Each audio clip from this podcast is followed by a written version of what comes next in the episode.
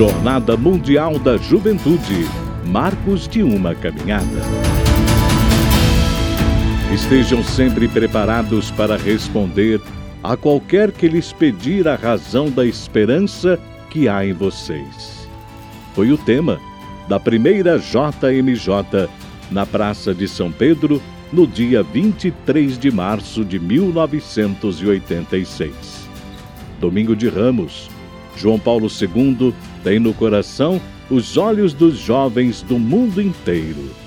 Hoje vocês estão novamente aqui, queridos jovens amigos, para começar em Roma, na Praça São Pedro, a tradição da Jornada da Juventude, a cuja celebração foi convidada toda a Igreja.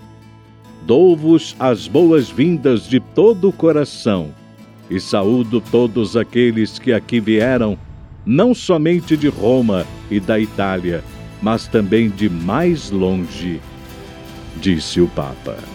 A jornada da juventude, explica, significa precisamente isto: ir ao encontro de Deus, que entrou na história humana por meio do mistério pascal de Jesus Cristo e entrou de modo irreversível. E quer encontrar primeiro vocês, jovens, e a cada um quer dizer: segue-me, eu sou o caminho, a verdade e a vida. JMJ em Denver, Estados Unidos 1993. A JMJ de 1987 na Argentina.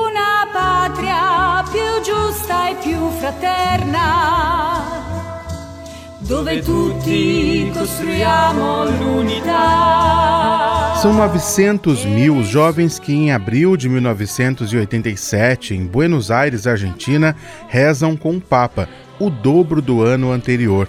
O lema da JMJ é: Assim conhecemos o amor que Deus tem por nós e confiamos neste amor.